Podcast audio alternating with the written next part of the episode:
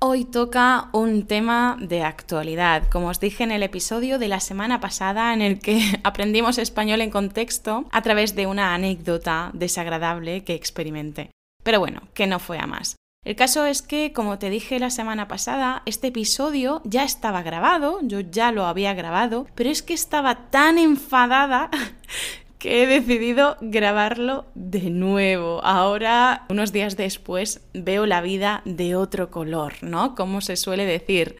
Veo la vida de otro color, ya no estoy tan enfadada. Claro que me molesta, me toca muchísimo las narices este tema, pero en fin, es que no va a cambiar nada que me afecte más o me afecte menos. Así que, así, os cuento esta historia esta triste historia de la realidad política española con una sonrisa como buenamente pueda.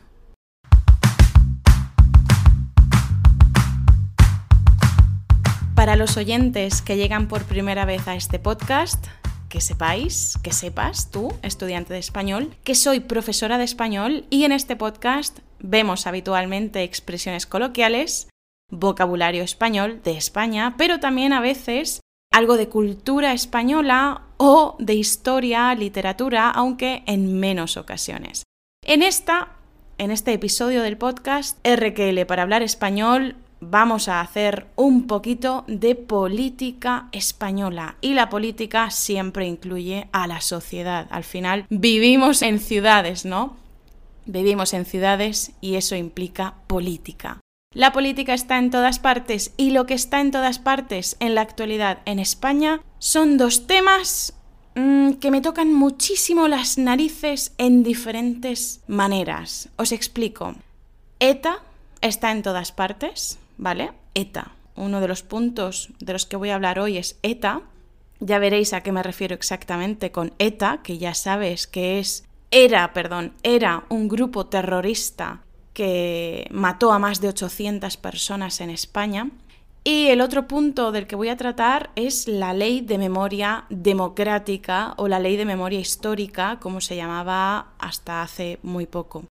La ley de memoria histórica, que se refiere a arreglar, entre comillas, arreglar, solucionar las cosas con las víctimas del franquismo. Ya verás a qué me refiero con que esto me toca las narices, porque obviamente, por supuesto, que hay que arreglar las cosas con las víctimas del franquismo, por Dios santo.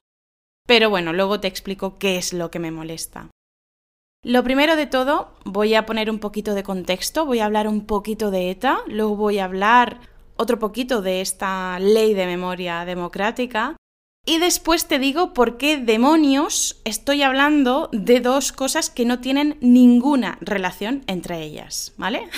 Después entenderás por qué coño estoy hablando de ETA y del franquismo, de las víctimas del franquismo, que no tienen absolutamente nada que ver una cosa con la otra. Pero bueno, sí, confía en mí, ¿vale? Confía en mí. Vamos a empezar con ETA. Seguro que has oído hablar de este grupo terrorista, ¿no? ETA era un grupo terrorista que buscaba la independencia del País Vasco.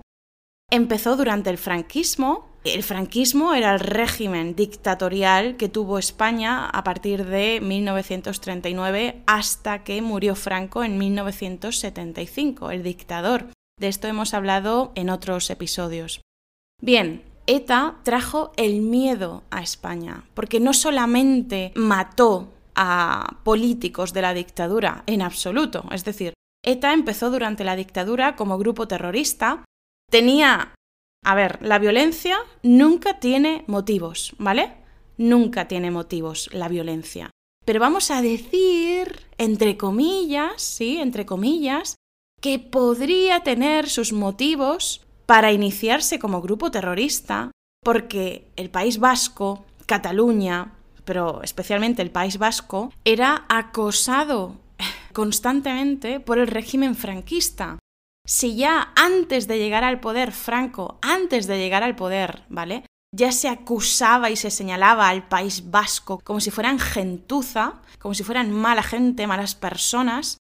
Imagínate durante el franquismo, la persecución que hubo a todas las lenguas que no eran el castellano y por tanto a esos núcleos de personas que constituían, entre comillas, otras naciones, ¿no? Porque al final entendemos por mucho que lo niegue la derecha española y especialmente la extrema derecha española, entendemos que España es una nación, pero está compuesta por muchas naciones, ¿no? Hay pluriculturalidad, hay muchas culturas dentro de esta gran cultura que nos recoge a todos. Y esa, esa nación que constituye el País Vasco era perseguida por el franquismo de muy diferentes formas. Pues al final explotaron y constituyeron este grupo terrorista.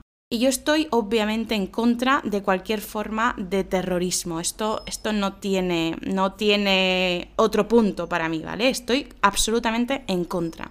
Pero lo que quiero decirte con esto es que la gente podría entender que se formaran como grupo terrorista para luchar en contra de un régimen dictatorial que los acosaba, ¿vale? Para luchar contra esos militares y esos políticos asesinos, ¿sí? Eso es entendible.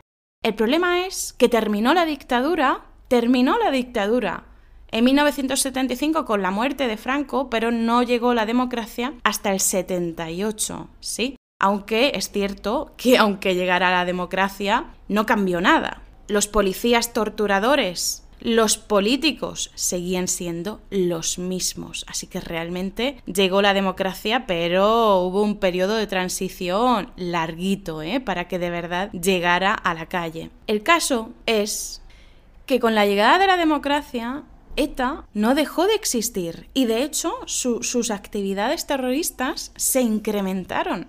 Fueron muchísimo peor después de la llegada de la democracia. Por eso es increíble, eh, en este caso es increíble. Si ya de por sí es increíble la existencia de un grupo terrorista, pues es todavía más increíble que llegara la democracia y no dijeran, vale, a partir de ahora vamos a intentar conseguir nuestros objetivos a través de la democracia, del diálogo. Pues no. Por supuesto, perdieron muchísimos apoyos cuando continuaron funcionando, pero es que más adelante hicieron tales barbaridades que perdieron muchísimos más apoyos, incluso dentro del País Vasco, ¿no? En el País Vasco había gente que estaba a favor de ETA y había mucha gente que estaba en contra, pero es que había un gran terror por esto, porque siempre había chivatos, ¿no? Gente que se chivaba, que contaba tu secreto de, oye, esta persona está en contra del País Vasco, ¿no? Está en contra de Euskal Herria. Pues bien, una de las cosas que más se recuerdan de ETA, aparte de múltiples atrocidades hechas con maldad, con auténtica maldad, como por ejemplo haber matado a un montón de civiles, porque, insisto, mataron a más de 800 personas. Más de 800 personas fueron asesinadas por ETA. Y no solamente políticos, no solamente militares, también civiles que no tenían absolutamente nada que ver con su causa, pero nada que ver. Estamos hablando, y esto es lo que decía, de que ponían bombas en lugares donde sabían que iba a haber gente que no tenía nada que ver con su causa. Por ejemplo, en un supermercado. Pusieron una bomba en un supermercado y mataron a muchísimas personas, incluidos niños. Pusieron también una bomba en una casa cuartel, porque la Guardia Civil en España la policía no, pero sí la Guardia Civil, que es la rama, es una rama del ejército, pero que trabaja como policía, por ejemplo, en los campos, en las zonas rurales, pues la Guardia Civil tiene derecho a tener pisos en cuarteles. Dentro de un cuartel, pues tienen sus pisos con sus familias. Y ETA puso una bomba en una casa cuartel en esa casa cuartel obviamente vivían un montón de niños con sus padres y sus padres pues una persona sería guardia civil, en esos años mayoritariamente hombres serían los guardias civiles y sus mujeres. Y entonces con esta bomba mataron a un montón de niños de parejas que nada tenían que ver con la Guardia Civil, pero es que en cualquier caso tampoco tenía que morir, lógicamente, ningún Guardia Civil.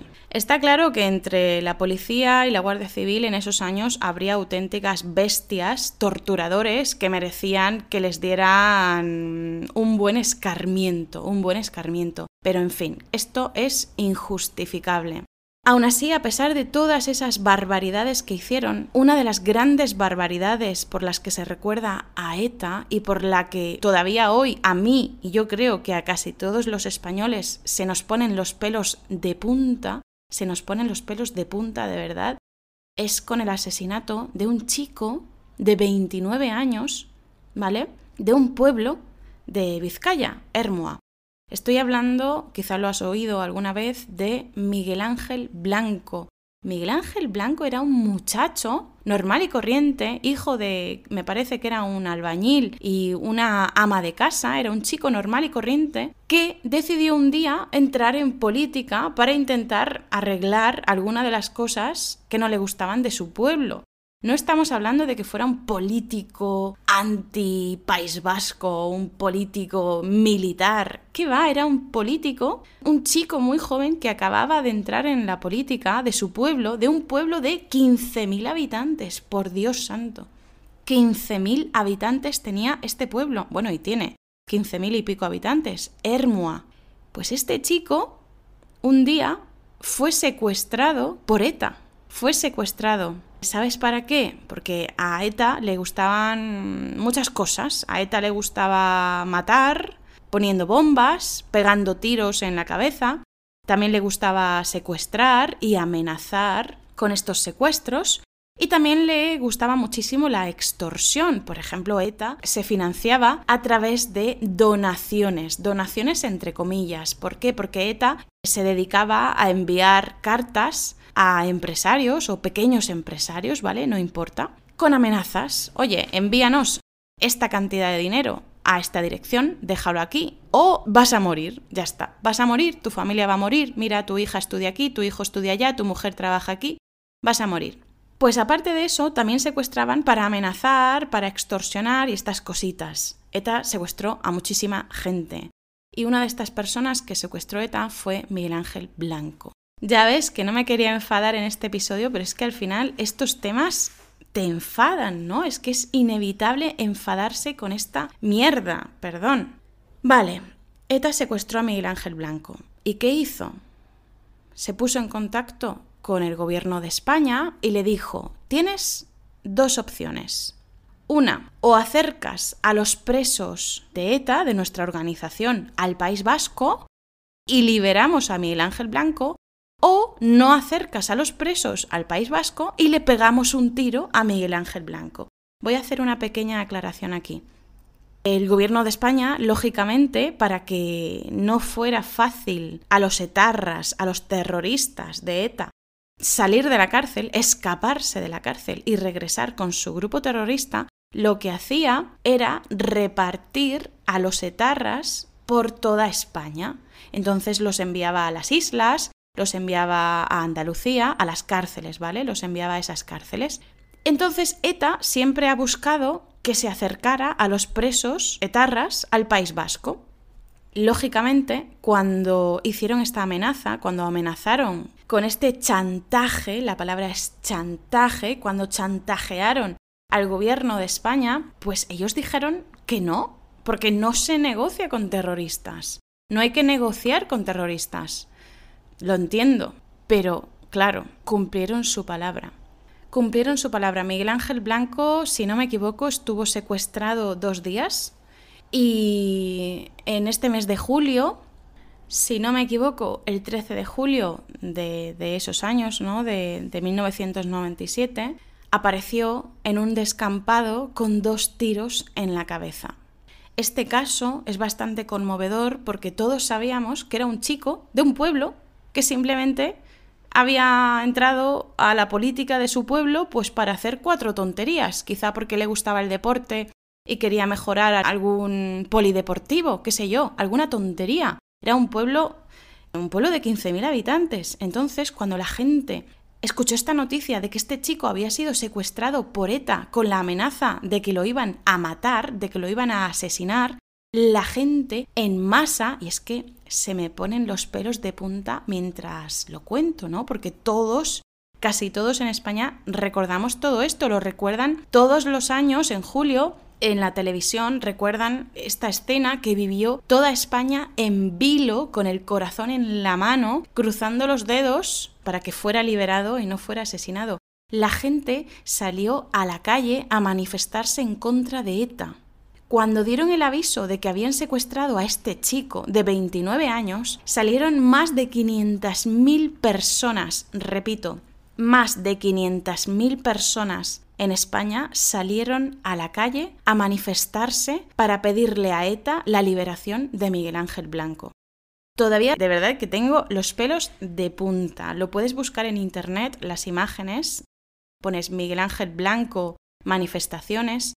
También lo voy a dejar en la academia. En la academia vamos a poner imágenes, algún vídeo de, estas manifestaciones pacíficas. Y sí, la gente con las manos blancas pidiendo paz, pidiendo la liberación de este muchacho. Y no sirvió de nada. ETA lo mató igualmente. Y lógicamente, porque es completamente lógico, vamos, si hubiera sido mi hermano, si hubiera sido mi hijo, mi padre, me da igual. Yo es que, vamos, me habría vuelto igual de violenta que estas personas, porque es que no es para menos, ¿vale? La, la, como decía antes, la violencia no es la solución, pero es que al final es inevitable que te vuelvas loco cuando hay gente haciendo barbaridades así. Los días posteriores al asesinato de Miguel Ángel Blanco, la gente se volvió loca. En Navarra y en el País Vasco, porque ya sabes que Navarra también forma parte de lo que para ellos es su país, ¿no? E-, Euskal Herria, y parte de Francia, claro, el País Vasco francés. Bueno, a la gente se le fue la cabeza, se volvieron locos y empezaron a darle darles palizas, pegarles palizas, molerlos a golpes a todas las personas simpatizantes de ETA. Simpatizante que simpatiza, que está de acuerdo, que le gusta. Simpatizante, ¿vale? Podemos ser simpatizantes de un partido político, que nos gusta ese partido político. Pues también había simpatizantes de ETA, muchísimos. Así que esos días posteriores al asesinato de este muchacho, les dieron un montón de palizas a simpatizantes de ETA y también quemaron erricotabernas. Quemaron erricotabernas. ¿Qué son las erricotabernas? Las erricotabernas son bares en los que se reunían miembros de ETA y simpatizantes de ETA. Desde estas erricotabernas se hablaban muchas de las cosas que iban a hacer, planes que tenían, se recogía dinero, se hacían donaciones para ETA. Y siguen existiendo las erricotabernas, siguen existiendo. Se ha hablado muchas veces de la prohibición de estos lugares, pero, si no me equivoco, creo que no se ha prohibido, creo que no se ha cerrado ninguno. Quizá se haya cerrado alguno, quizá, pero sigue habiendo muchísimas erricotabernas abiertas, ¿eh? No quiero decir que las erricotabernas actuales sean simpatizantes de ETA, ¿vale? pero no me cabe la menor duda de que muchas de ellas lo son. Lo son. Esto es así. Ya no existe ETA, sí, pero una muy pequeña minoría ha sido y sigue siendo simpatizante de ETA. Y yo personalmente no iría a ninguna erricotaberna por placer. Si tengo muchas opciones, yo voy a ir a un bar normal y corriente, aunque sea un bar. Nosotros hemos ido a bares con carteles que pedían la liberación de los presos etarras o el acercamiento, el acercamiento de los presos etarras al País Vasco. He comido en esos sitios y no pasa nada. Pero una Errico Taberna es otra cosa. Estamos hablando de otra cosa. Bueno, el caso es que ETA fue horrible, fue una organización terrorista y todas las organizaciones terroristas son horribles. El problema y la razón por la que te estoy hablando ahora de esto es que ETA ya no existe.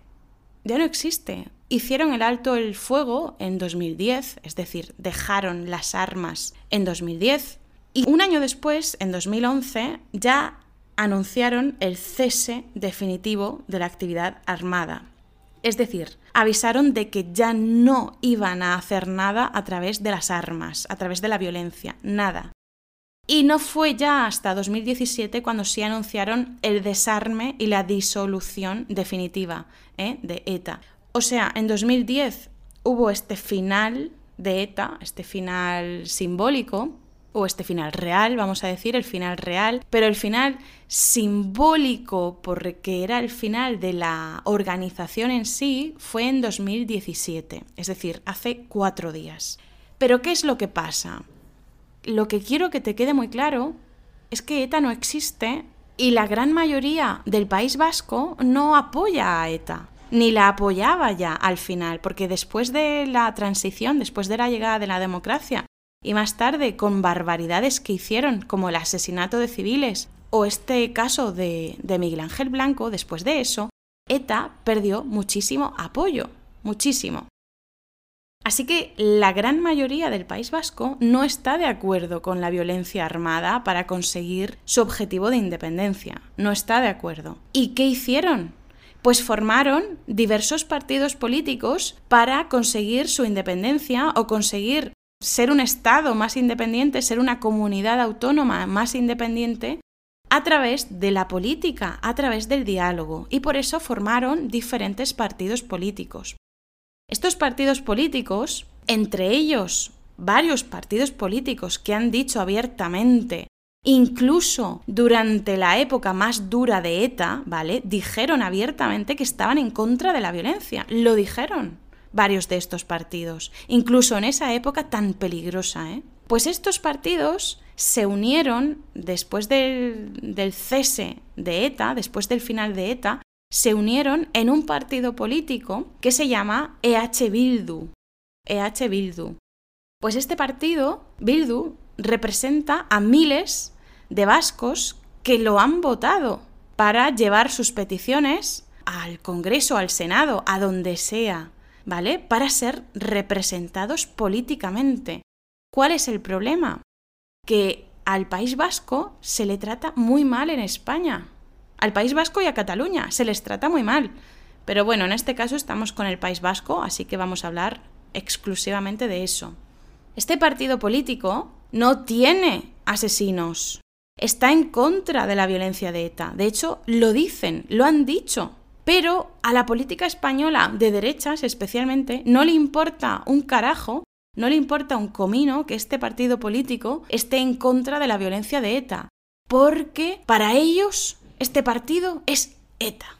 Como te lo digo, es ETA. Este partido político, que no tiene nada que ver con la organización terrorista, para ellos es ETA. O sea, un partido político que busca conseguir sus objetivos a través del diálogo, a través de la política, pacíficamente, que es votado por miles de personas en el País Vasco, para la política de derechas en España, ese partido político es terrorista. ¿Cuál es el sentido de eso? Ninguno.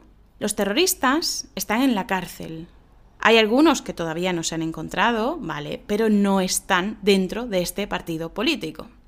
Sin embargo, y aunque ETA terminó hace 11 años, hace 11 años terminó ETA, la política española sigue hablando de ETA como si siguiera existiendo.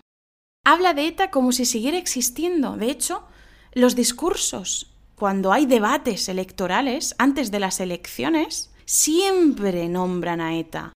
Y tú me puedes preguntar, Lucía, ¿cómo puede ser que estén hablando de ETA cuando ETA ya no existe? Ah, buena pregunta. Yo también me lo pregunto muchas veces. Mira, cada año en España bueno, estos últimos años por lo del COVID y tal ha sido más difícil y no se ha hecho.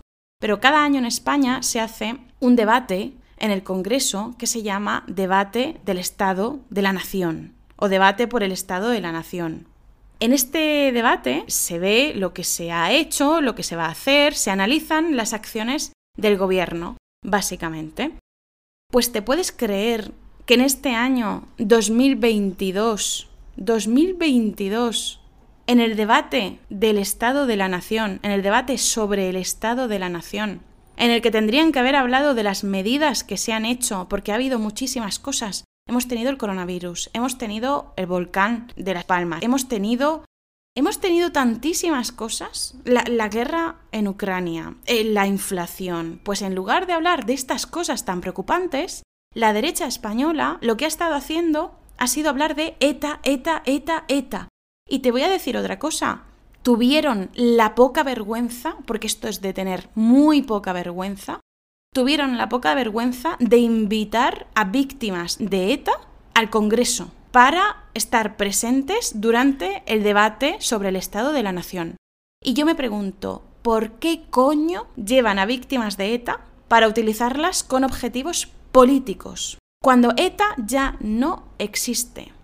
Pues ahora te voy a explicar por qué a través de otra cosa.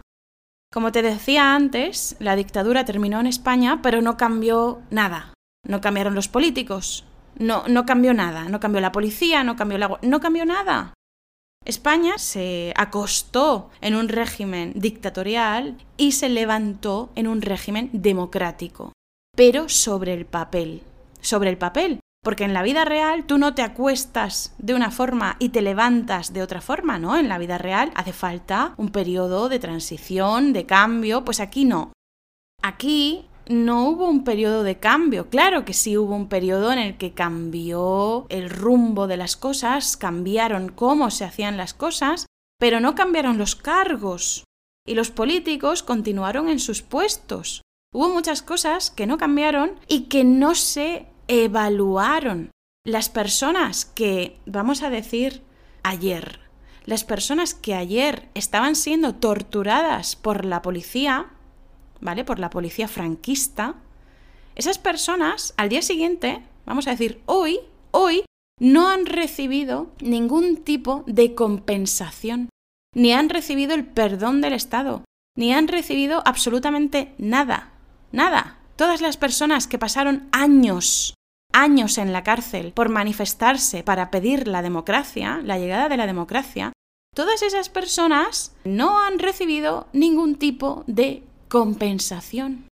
¿Por qué? Porque hubo una amnistía, se llama amnistía, y esta amnistía decía, no pasa nada, hemos tenido una dictadura de 40 años, se han matado a muchas personas, se han torturado a muchísimas otras personas, se han castigado a otras a través de muy diferentes maneras, pero aquí no ha pasado nada, vamos a perdonarnos todos y vamos a ser muy amigos. Esto está muy bien para las personas que eran simpatizantes del régimen, esto está muy bien para ellos, pero para los que eran demócratas, ¿qué pasa con ellos? Que se jodan. Básicamente la amnistía les dijo a estas personas, te jodes y bailas. Esto es una expresión, ¿no? Te jodes y bailas ajo y agua. Pues sí, querido o querida estudiante de español, esto fue la transición en España. Y más tarde, bastante más tarde, el gobierno del PSOE, que se supone que es de centro izquierda, con Zapatero intentó arreglarlo en parte gracias a la ley de memoria histórica. Esta ley de memoria histórica intentó reparar un poco los daños, intentó, por ejemplo, que se investigaran las fosas, que se buscaran fosas. Las fosas son estos enterramientos masivos, es decir, durante la guerra civil y luego durante la dictadura, mataban a muchísima gente y ¿qué hacían? Pues abrían un gran hoyo en el suelo, abrían un gran agujero, excavaban un gran hoyo y metían ahí todos los cuerpos en la fosa y ya está, y hasta luego Lucas. Hasta luego, Lucas. Lógicamente esto lo hicieron tanto republicanos como nacionales. Esto lo hicieron los dos bandos de la guerra. Vamos a ver, no somos tontos, ¿eh? Los dos bandos mataron, los dos bandos fueron asesinos. La pregunta es, ¿quién empezó? ¿Quién dio el golpe de Estado? ¿Quién provocó la guerra en una democracia? Porque había democracia. Pero bueno, que me voy por las ramas. El caso es que no se reparó el daño y Franco tenía un enterramiento súper bonito en un valle gigante llamado el Valle de los Caídos. Franco murió y fue tratado como un héroe. Un héroe. Se le hizo un enterramiento, vamos, como si fuera el rey del mundo, como si fuera Dios. Se le enterró ahí en el Valle de los Caídos y gracias a este gobierno actual, que no me gusta, no me gusta casi ningún político, pues gracias al gobierno actual, muchísimos años después, se ha sacado el, cuerpo de Franco de ese valle, que era insultante que estuviera ahí. Pero bueno, el caso es que no sé si fue por 2004 o algo así, al principio de los 2000, por fin se empezó a hablar de la memoria histórica, de reparar a las víctimas del franquismo. Pero se hizo de mala manera y de forma insuficiente.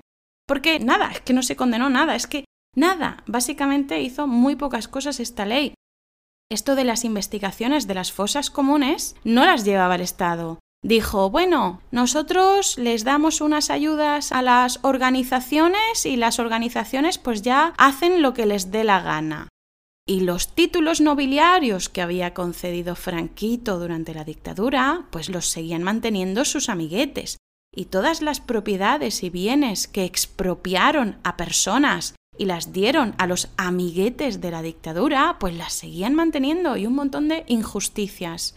Y todas las penas de cárcel. Es que no tengo, no tengo palabras porque no me parece lógico. Creo que esto si hubiera si estuviéramos hablando de otro país, como por ejemplo en Alemania, en Alemania esto sería impensable. Está claro que Franco no está a la altura de Hitler, ni mucho menos, ¿vale? Ni mucho menos, no está a la altura. Pero sigue siendo un dictador fascista que ha asesinado a miles de personas. Es que es así. Entonces no se le puede tratar como a un héroe. Pues este año Vale, el Partido Socialista Obrero Español, el PSOE, que de obrero tiene lo mismo que yo tengo de monja, pero bueno, el partido, este, el PSOE, el partido principal del gobierno, quiere cambiar las cosas, era una de sus propuestas electorales junto con Unidas Podemos, y quiere sacar su ley de memoria democrática, que se va a llamar ahora.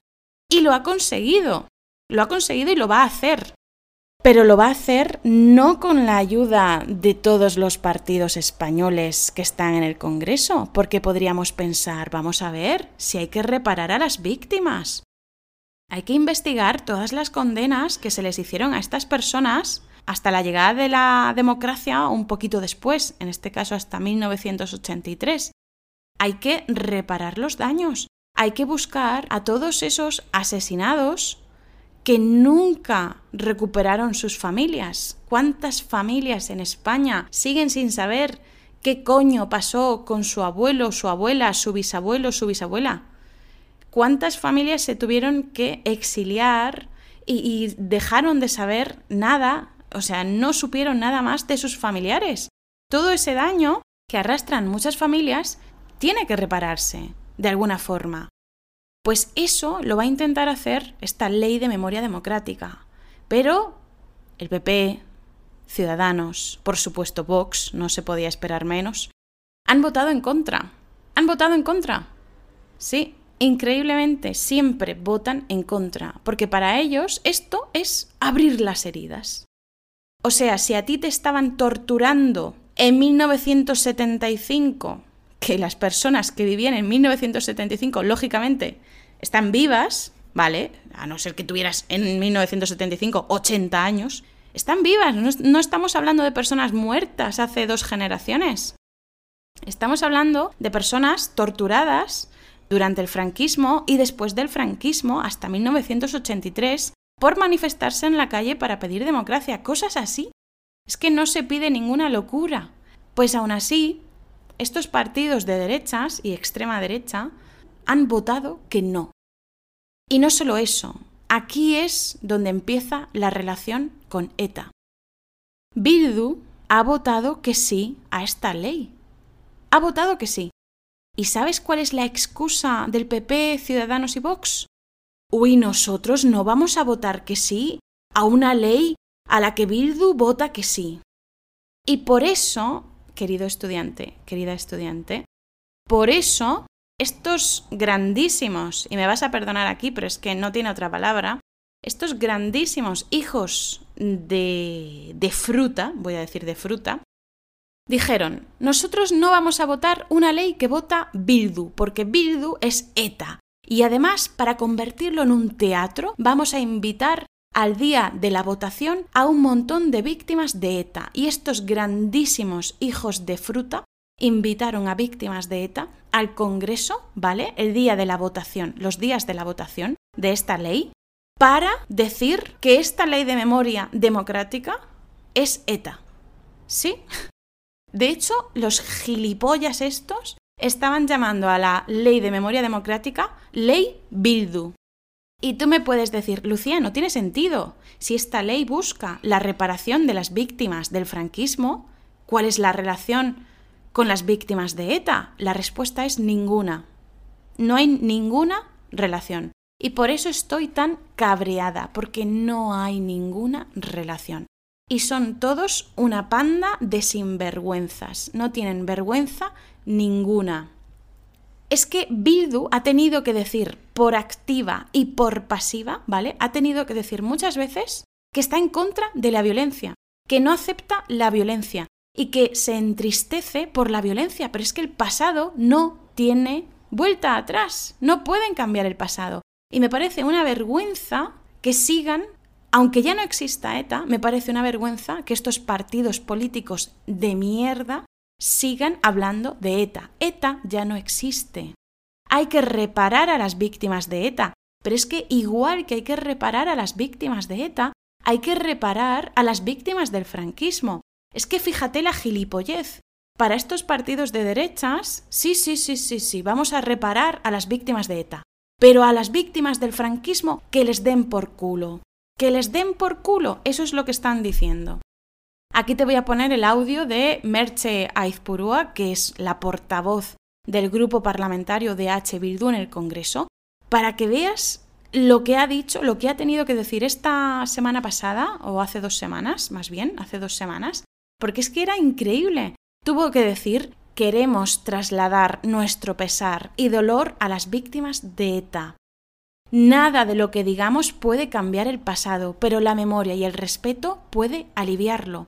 Es que han dicho por activa y por pasiva que nada de lo que pasó tuvo que haber pasado, pero es que a estos partidos les da igual. Hoy, en nombre de Euskal Herria Bildu, queremos trasladar ante todos ustedes, ante usted, señor Sánchez, nuestro compromiso sincero con el reconocimiento y reparación de todas, absolutamente todas las víctimas, y no olvidamos a ninguna de ellas. En aquella declaración quisimos hacer una mención específica a las víctimas causadas por la violencia de ETA, que decía literalmente lo siguiente y que hoy reiteramos. Trasladarles nuestro pesar y dolor por el sufrimiento padecido. Sentimos su dolor y desde ese sentimiento sincero afirmamos que el mismo nunca debió haberse producido, que a nadie puede satisfacer que todo aquello sucediera ni que se hubiera prolongado tanto en el tiempo. Desgraciadamente, el pasado no tiene remedio. Sabemos que nada de lo que digamos puede deshacer el daño causado, pero estamos convencidos de que es posible al menos aliviarlo desde el respeto la consideración y la memoria de todas las víctimas. Queremos decirles de corazón que sentimos enormemente su sufrimiento y nos comprometemos a tratar de mitigarlo en la medida de nuestras posibilidades. Siempre nos encontrarán dispuestos a ello y creemos que sería una buena contribución que todos lo estuviéramos aportando cada uno su propia declaración a este proceso. Somos conscientes de que para algunos nunca será suficiente, pero también somos conscientes de que los vascos y las vascas hemos avanzado mucho, muchísimo, en la construcción de ese futuro compartido. Que las víctimas de diferente signo están haciendo un esfuerzo enorme demostrándonos que sí, que es posible escucharnos, empatizar y desde el respeto avanzar. Porque la memoria, las víctimas y su dolor no pueden ser arma política contra el adversario, como sucedió ayer también en este hemiciclo. Y Feijó, que se suponía que iba a renovar la política del Partido Popular, no está renovando una mierda, no está renovando nada. Por ejemplo, hace un par de semanas Feijó dijo, Bildu es lo que es, sin matices. Son los herederos de una banda terrorista. Yo te pregunto a ti, estudiante, piensa cómo te sentirías si a ti constantemente te estuvieran llamando terrorista cuando no lo eres.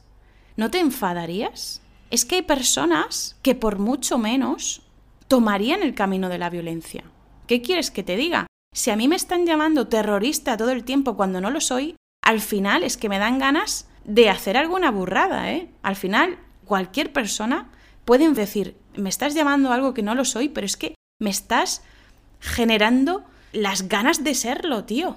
Es que de verdad. Pues sí. Esto, ¿por qué te lo cuento? No solamente porque es un tema de actualidad total en el Congreso, ¿vale?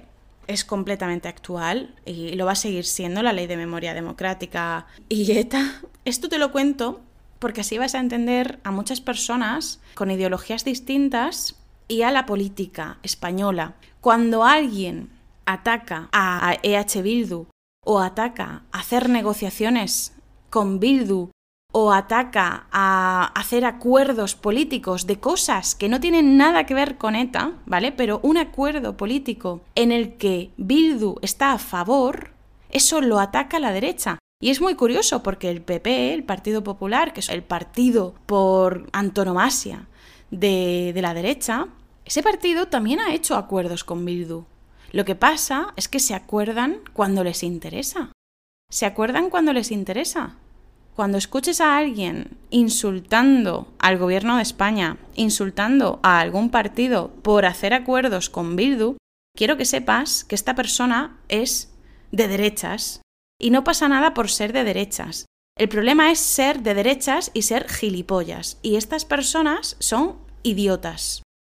Porque les parecía mal cuando tenían un grupo terrorista, les parecía mal cuando querían conseguir sus objetivos a través del terrorismo, y esto es completamente comprensible, no hay que recurrir a la violencia.